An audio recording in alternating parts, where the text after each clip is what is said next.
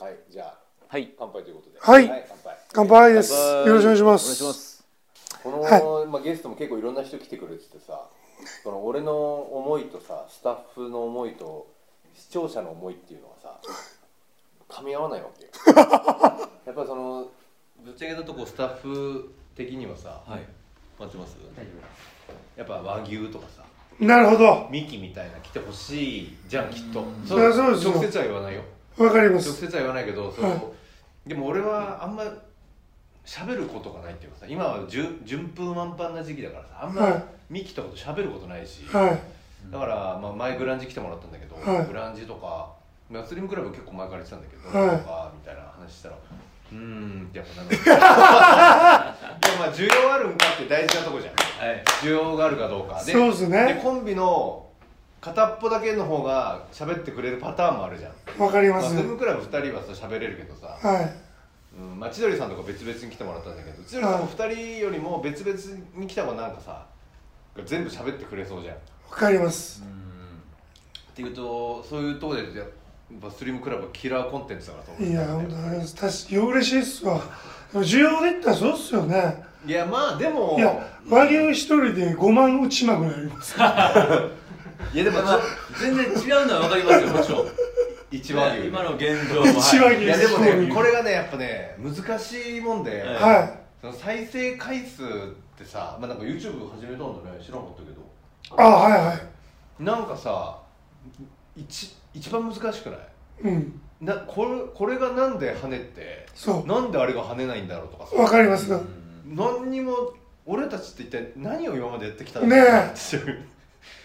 ねえだからそそうれうんあんまりそのゲストが誰だから多いとかも正直ないのよは結構普通にお笑いファンとかからしたら聞きたいなっていう人と俺との噛み合わせとかがうまくいかないとなかなかうんだから読みはいうん。できないけど、ね、これ聞いてもらえてないってことですか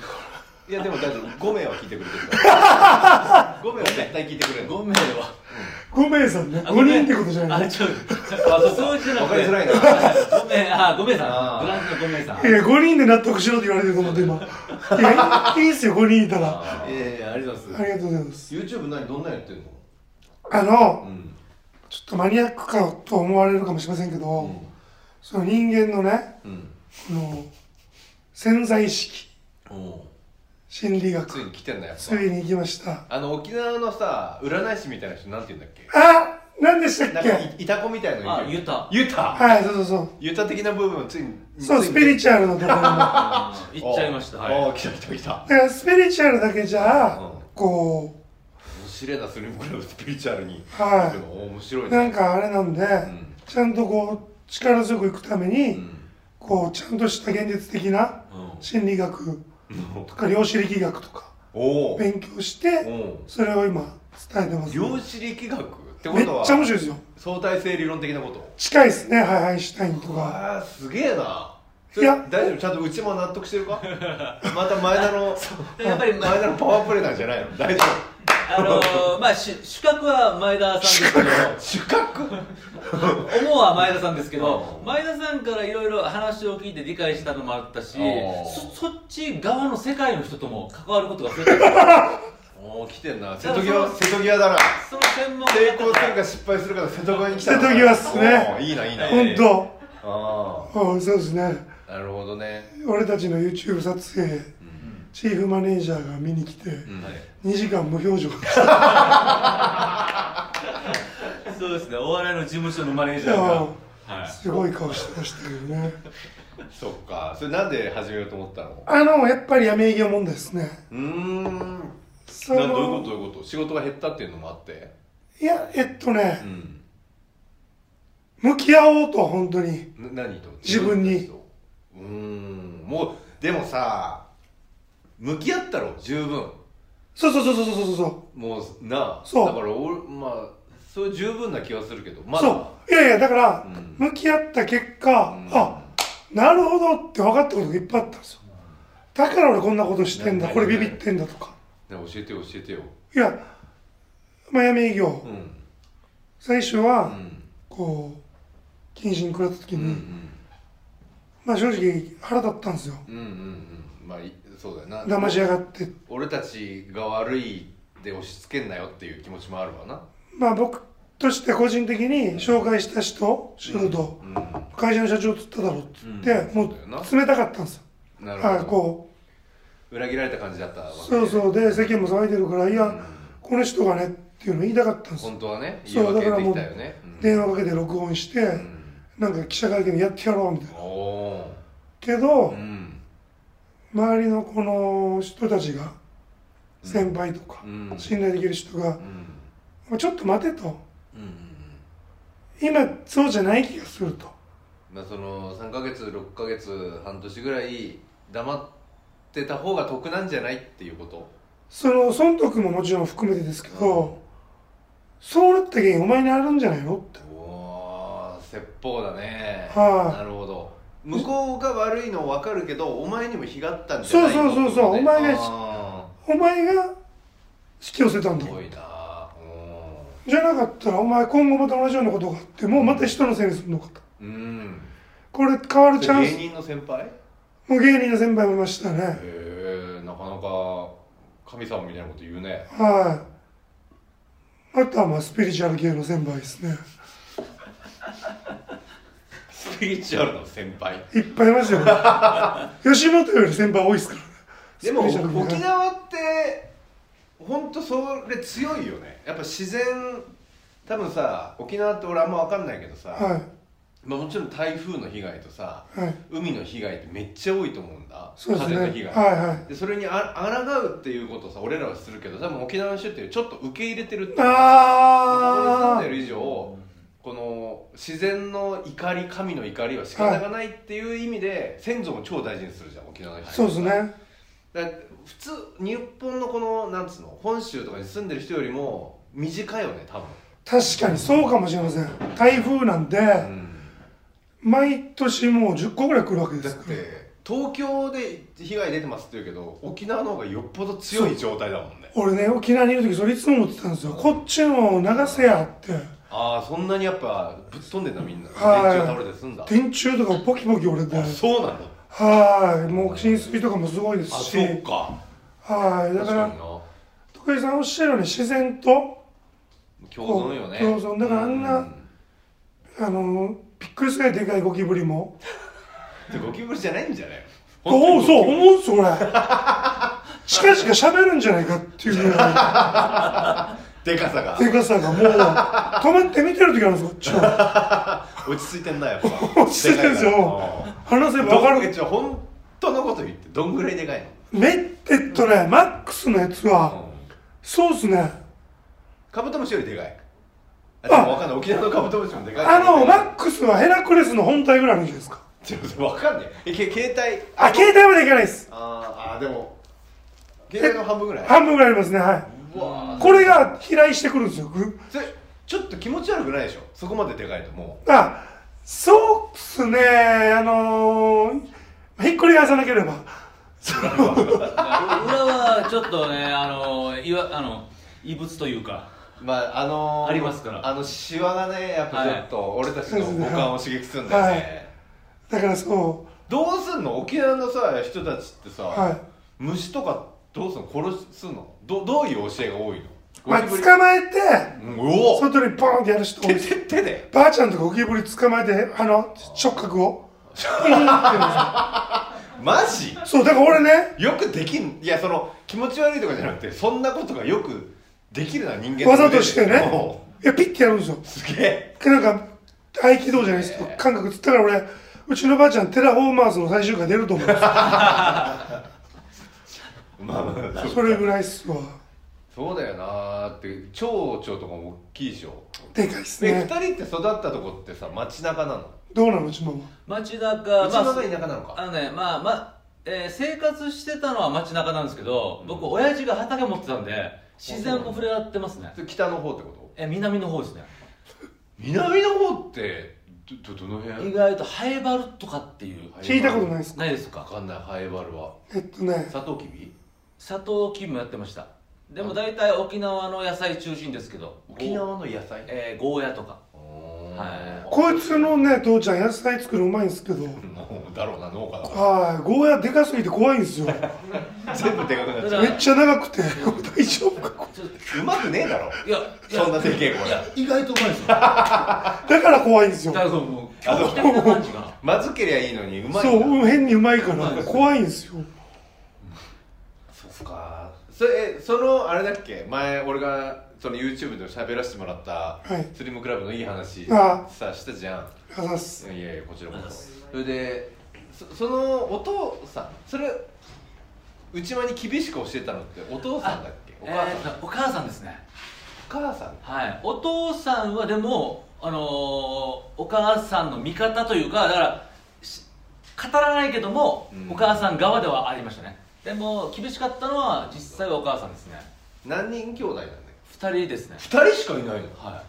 2人しかいなくてその自分というものを殺せって教えられてきたい のそうですねで僕長男なんです けどすごいよなそれ多分おふくろがいろいろ苦労したんですね戦争も体験したしだからめっちゃ年上なんだよなお母さんめっちゃ年上でそうですす普通だったら6070ぐらいかなって思うけどそうそうはい今今何歳83です83そうだから俺 m 1のネうタんうちまあおじいちゃんとおばあちゃんから生まれたっていうのそっから生まれたんですよあなるほど あいやいやそういういじりだったんだいじりから生まれたんですあーなるよほどねはいは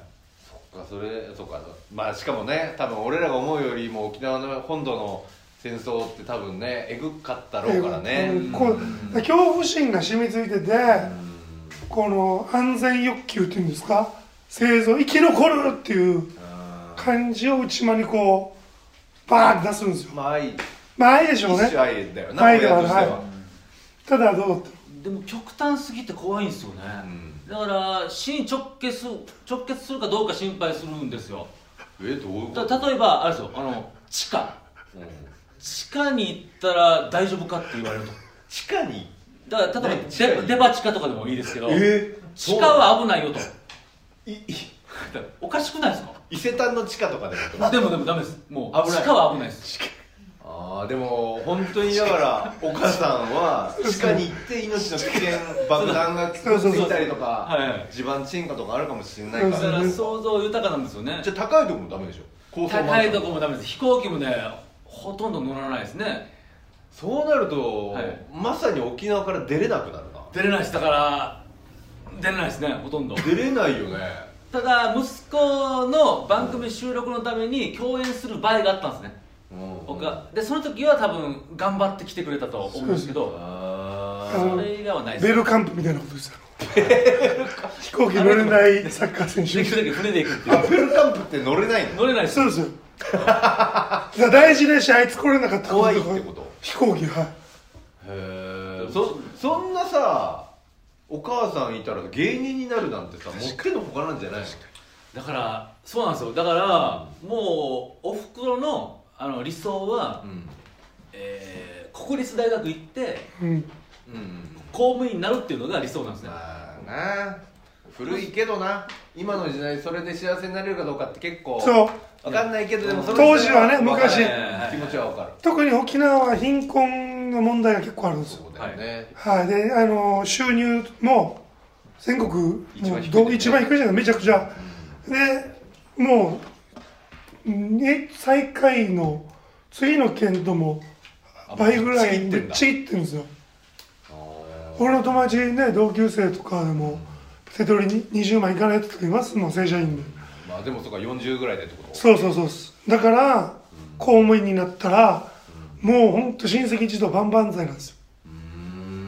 そこあと電力会社沖縄電力ってあるんですけどああそうそうそう沖伝沖伝沖伝野球強いんですけど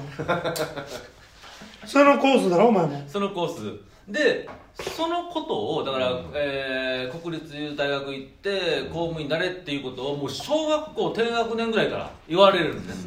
だから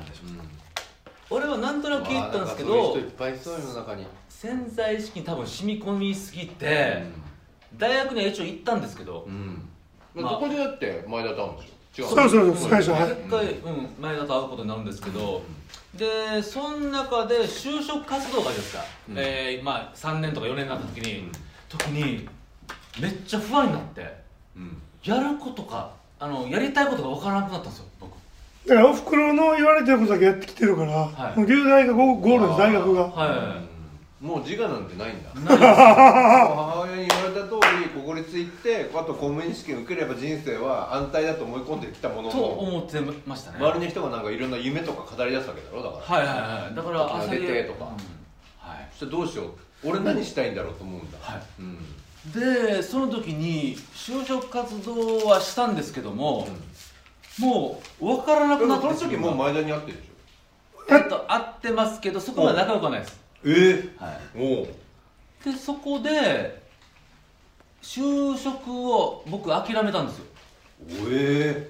だそんなら親からしたらもうそはいそう捨てられるようなもんだろそうそうやばいでよすねでももうしょうがなかったんですよねな気持ち的に気持ち的にもうやりたいことが分からないんでもう自分でパニックになってパニックになったのはいどだどうからいうことパニックって何みんな就職活動を自然にやってるじゃないですかうん俺では合同企業説明会とかいろいろあったんですねう、んうんでそこに行くのはいいんですようんけど何のためにやってるんだろうって思い始めて、いや独立されるから自我がないから命令しか受けなくなってるんですよは自分がないとこずっと前田が言ってたことだなお前を持てとそうだから命令がなくなった途端このロボットが動かなくなってるんですよ、い、はでもさ別にお母さん公務員になれって言ってたから公務員になればよかったじい、いやもう一個あ思ったのが、ゃん、公務員の魅力が分からなくなったんですよでも忍者の手 の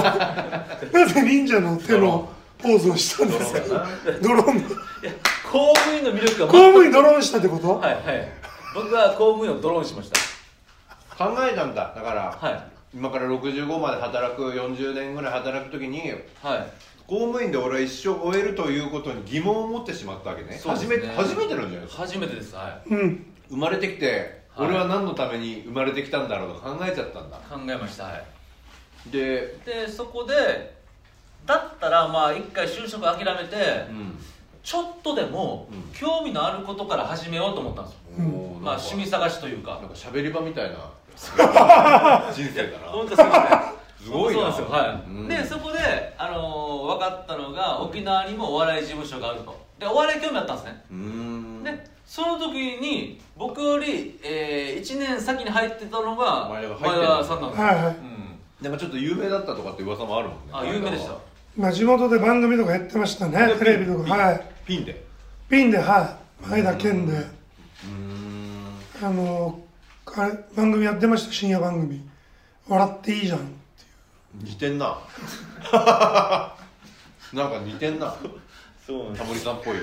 けどはい「トゥナイト2」の裏でねへえあの TBS 系列でまだ212とかそんなもんかそうですねそれぐらいでたまに「トゥナイト」に視聴率買ったりとかしいてや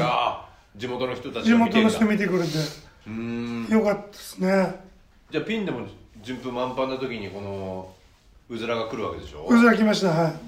それどうでもそっか大学は別に仲良くないのかいや仲良くないというかそのなんていうんえでですかも同じ部活入ってるでしいや僕は違います違いまょす違うんだはいはい共通の知人がいて紹介してくれたんですよおうんうんうんでえー、面白い方がいますということでお宮みたいなしっお見合いみたいなで一回かな飲みに行ったらやっぱこんな感じじゃないですかうん優しいしうん話しやすいし、なんか打ち解けてたんですよねうんまあ仲悪くよく悪くはないけどいや悪 くないですだから知り合ったばっかっていうことを言いたかったんだはいだからそのその友達として好きでしたねそれでさでも結構売れてて仕事あってピンでコンビ組むのは何どういうことそれは東京進出きっかけですねうーんキャンキャンって、いるじゃないですかうんいるいるキャンキャンがうちの事務所のエースだったんです当時、うんうんでキャンキャンは本場とドカミで出まくって、で結構東京の番組で出したんですよ、そしたらまあそこちょっとまた俺のやきもち根性で、いやあいつらいけるんだ俺もいけるぞ、うんうんうんってやったんですけど、どっかでビビりに俺もいて、なかなか東京がであ東京行けなかったんですようんうんそんな中内間が先に入ってきたピンで東京行ってえー、どうなのはいえ僕先 ですめっちゃ嬉しそうだなお前褒められたみたいな褒められたみ たいなー、もうだからうちはだからあれでしょ前田は沖縄きだったけど、はいうちはちょっともう沖縄も嫌いになってる時期もあったんでしょいやそうですねだから僕出はたかったんでしょもう出たかったですうんであのへえそうなんだー素直じゃなかったんですね僕うんだから自分がうまくいかないのはうん人のせい環境のせいとしていやまあ多いと思うよそんなのはまあそれもあると思うしね、うんそれでも東京出ていこうという気持そちれもう事に務所とか関係なくうどんどそれ何事務所があんの東京にもいやないですないですやめてだから吉本やにめてマジで、はいピンでピンで吉本何 NSC 入ってるの入りましたえそうなのはあれ鶴見クラブって入ってないよね俺だけ入ってないんですいよはい僕だあけじゃ入ありまもしうたリアルにハッキーで入ってんの入ってますあそうなんだ、はい知らんかっただから内間が8期で入っうんてでコンビ解散繰り返してうんうん卒業後プラプラしてたんですようん東京で、うんで俺東京ピン出てきてうん仲いい内間に東京の芸能事務所とか、ん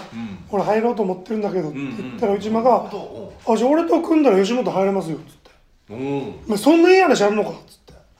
なんかちょっと内間らしからぬ動きだななんかそうですよね前田を誘ったんだ積極的というかですねはい言ったら内間からしたら前田の方がなんかすごい人なのすごいですでもともと僕は前田さんのファンでしたあおーの沖縄時代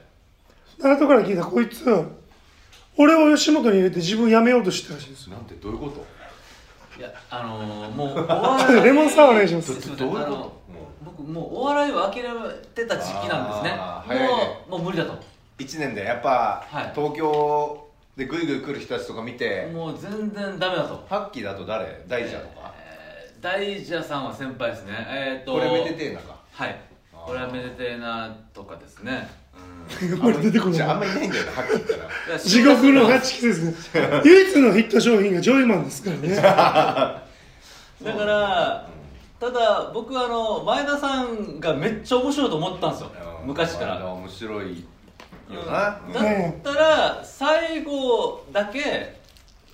人のためというかへー何かい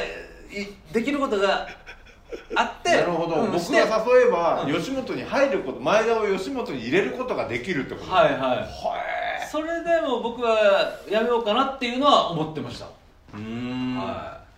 でくんでしたら俺もうこんなに話じゃないっつって、NSC 乗り込んだんですよ佐々木さんっていたの覚えてます、うん覚えてる佐々木さん会いに行ったんですよ、うん校長先生みたいな感じのポジションでしたよね、そしたら「どうした?」って言うんで「なんだお前」って言われてうんそうだそう だよな知らないからな初めてなんだ地味やって言われてそのいや僕は内間とコンビ組む前田と申しますあおともうもうこんな生きてんすよお、うん、髪も染めて若いしな若いし知らない知らない破れたジーパンで行ってるんですよ、んスーツとか着ずにうん、そしたら向こうはやっぱ怒るじゃないですかう、ん、まあなめんなよとそうだね吉鈴本木さんは厳しかったねでしょ、みんな1年間頑張って勉強して、お金も払ってやっと吉本入れるのに、おめえなんだよって、うん内間っていうなんか最弱のやつ そいつと組んでいや吉本的にも内間って名前はそこまで広まってないい、いや全然ですよそうなのに何なんだお前って言わうんれてでも俺そこでかっこいいなお前ら気持ち入ってるから俺もバカだからうん粘ったんですようんちょっと待ってくれ沖縄で番組もやってるし、うん CM も出てるし、もう1時間以上喋ったんですようんそしたらね鈴木さんがなんかね表情変わってきて「前田君君なんかすごいな」なんか感じるな」うんでもねあの8割何言ってるか分かんないんだよななあ前田が何喋ってる俺が喋って8割え何そのさその時からそんな感じの声なのもうずっとそうですはい今日いい方です今日はいいよな俺このチャンネルに備え俺ていいよく方です聞こえてるなと思う俺に一番不向きなコンテンツに呼んでもらって ま声のみうんすでそこで鈴木さんがん「何回お前入れる?」って言ってくれたんですようんで8期扱いでいいよっつって、うんはいそれがきっかけです、意外と意外とトントン拍子じゃない今思えばそうでしたねなんかだからポイズンさんとかと同じ枠っつうかさはいむ無名枠から m 1バーンっていったじゃんはいで先輩俺らからしたらさスリムクラブっていうのがいるのは聞いてたし多分俺らも無限大じゃねえやシアター D とかの MC とかで多分スリムクラブありましたね俺ら MC とかあったと思うけどなんかすげえ自信もあるし面白いやつらいるなっていうのはみんな分かってる状況が劣気に認知されたからはい意外とよねそうですね入ってすぐにエンタも呼ばれましたしああそっかフランチェンでそっかすぐフランまあすぐというか2年ぐらいですかねでフランチェンで思った以上にブレイクしてそっかいいよいいようでうんでその後 M1 うんなるほびっくりするぐらいなんか影響あって、どうんでなんかこう順風満帆じゃないですけど仕事もあるしちょいちょいテレビ呼ばれるしみたいな面白いって思われてるっていうのがまたでかかったよなまあそれはありがたかったですけどねなんか売れっ子っていうよりは面白いから売れたっていうのがスリムクラブはやっぱみんなあるからでも悩んでましたよ徳井さん僕なんで